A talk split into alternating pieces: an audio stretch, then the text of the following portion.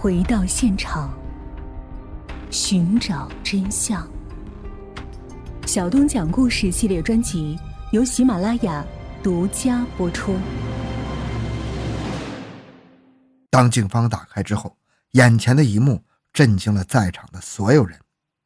只见安妮被倒吊在狭小的通风管道口里，左脚上穿着一只白色的袜子，身上有许多处的钝器损伤和骨折，内裤被人拖到了膝盖下方，上面还残存着液状物体，上身赤裸，衣服被系在了脚踝处。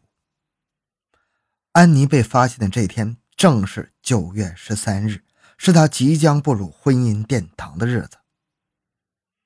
安妮的亲友都无法接受这个婚礼变葬礼的事实啊！可是，既然安妮已经找到了，那剩下的就是确定谁才是丧心病狂的凶手了。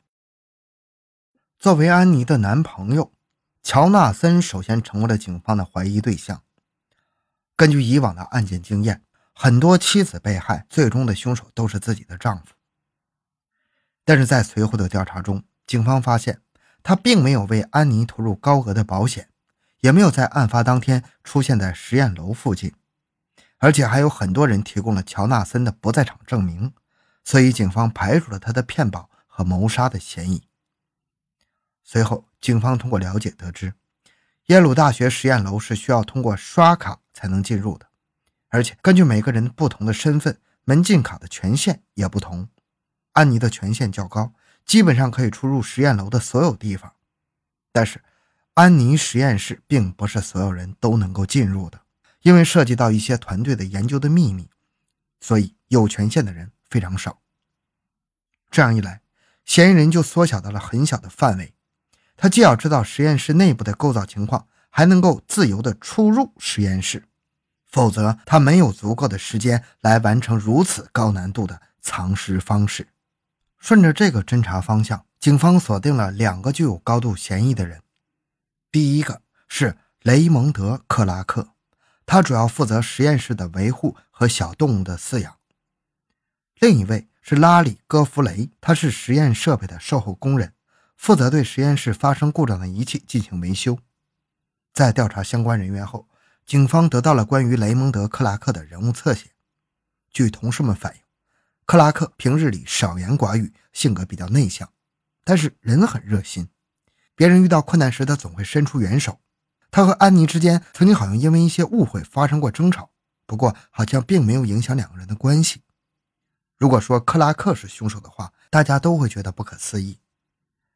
随后，警方传唤了克拉克，询问在安妮遇害的当天他在实验室里都做了什么。根据克拉克的叙述。当天早上，他七点多就进入了实验室，在上午十点多的时候，还和准备进入实验室的安妮打过招呼。到了十二点的时候，他看见安妮一个人离开了实验室，至于出去做什么，他并不知道。随后不久，也就是十二点五十五分，克拉克听见了火灾报警声。事后查明，火灾报警是由一个实验室内的一个高压装置释放了大量的蒸汽，导致了火灾警报的误报。于是他急急忙忙地跑出了实验室，在解除警报后，他回到楼内，一直待到四点多才离开家。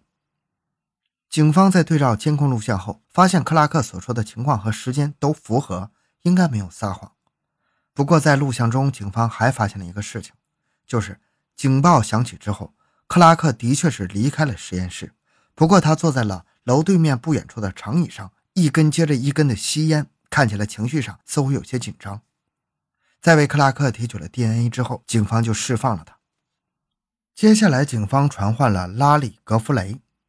戈弗雷当天是因为实验楼内有设备需要维修才进入的，他也有机会能够进入到安妮的实验室。根据戈弗雷的描述，他在中午十一点左右进入了实验楼，开始维修实验设备。在听见警报后，他随着人流一起跑出了实验楼。在解除警报后，回到实验楼里完成剩下的工作后就离开了。离开的时间应该是在二点三十分左右。他的描述和录像中的时间也完全吻合。在提取 DNA 后，警方也释放了他。那么，到底是两个人撒了谎，还是他们都不是凶手，真凶另有其人呢？这中间是不是警方遗漏了什么重要的线索呢？警方决定开展更为细致的调查。这次，他们提取了实验室门禁的出入数据，发现了一个十分异常的情况：克拉克在十一点至十二点十分这一个多小时的时间里，进出实验室的次数居然达到了十一次。这个异常引起了警方的注意。根据规定。实验室人员每次进入实验室都需要在门口的签到卡上写上自己的名字。安妮使用的是绿色签字笔，克拉克则是黑色。可是，在签到卡上却发现了克拉克绿色的签名。通过鉴定，克拉克签名的字迹就是出自安妮使用的那支签字笔。这条线索的出现，让克拉克的嫌疑程度急速上升。警方详细的分析了他的口供。并对照视频开始了细致比对。万事不难，就怕认真呢。这次警方发现了以往忽略的很多线索。首先，克拉克七点多进入实验室后，他身上穿的是一件黄色的实验服。这件衣服是不是现场发现的那件血衣呢？其次，在中午十二点五十五分火灾警报响起的时候。从大楼里跑出来的克拉克身上穿的是一件蓝色的实验服，而且在右肩膀上有一块红色的污迹。在警报解除后，进入实验楼的克拉克肩膀处的污迹却消失不见了。但是这些都是警方根据录像提出的合理猜测，在法律上是无法给克拉克定罪的。于是，警方请来了有着“当代福尔摩斯”之称的李昌钰博士。李博士对现场提取到的所有证物进行了化验检测，安妮内裤上的液体和克拉克的 DNA 比对一致，蓝色实验服肩头的污渍是血迹，和安妮的血迹一致。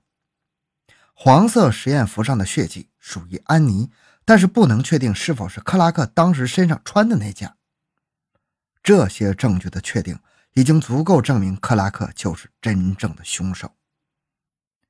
九月十八日八点二十四分，警方在距离实验楼三十公里以外的一家旅馆内抓获了克拉克。面对着铁证如山的证据，克拉克没有狡辩，选择了沉默。十月六日，康州的高等法院对克拉克的案件进行了公开审理。面对着安妮众多泪流满面的亲属，克拉克做出了真诚的道歉，但是这已经改变不了任何事情。二零一一年三月十七日，法院对克拉克做出了最终判决，判处他四十四年的监禁。不过，让人觉得不可思议的是，对于所有指控，克拉克都接受，唯独性侵的指控，他拒不认罪。难道被害人的内衣是自己死后脱下来的？至于克拉克为什么对安妮下此毒手，直到他入狱的那天为止，他都没有透露过一个字。到底是因为知道了安妮马上要结婚，因爱生恨，还是因为以往的争吵铭记于心？恐怕只有克拉克自己才知道了。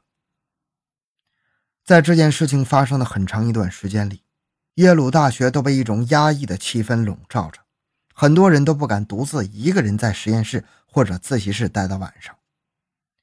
直到后来，耶鲁大学加强了安全保卫方面的人手，情况才随着时间的推移慢慢好转。事后，当地警察局长在面对媒体采访的时候曾说：“人性的阴暗和心理的扭曲是很难通过言语和肢体来预测的。谁会想到，针对沉默寡言的同学嘲笑几句，就会引来杀身之祸呢？谁会想到，开车遇见路怒之后，接下来会被人利刃穿胸呢？”还有人认为。文化层次越高的群体，杀人事件的出现越没有可预见性，因为高等教育让他们学会了隐忍和低调，不开心的事情全都藏在自己的心里。当积累到一定程度无法宣泄的时候，往往就会采取极端的方式来解决问题。就像耶鲁大学这起案件，双方都有着高学历，虽然彼此之间可能因为小冲突而互相抵触，但是碍于颜面。从来都没有真正的发泄出来，到了最后不可调和的时候，就出现了杀人解决问题的极端方式。好了，这个案件讲完了。小东的个人微信号六五七六二六六，喜欢小东的朋友请多多打赏。感谢您的支持，咱们下期再见。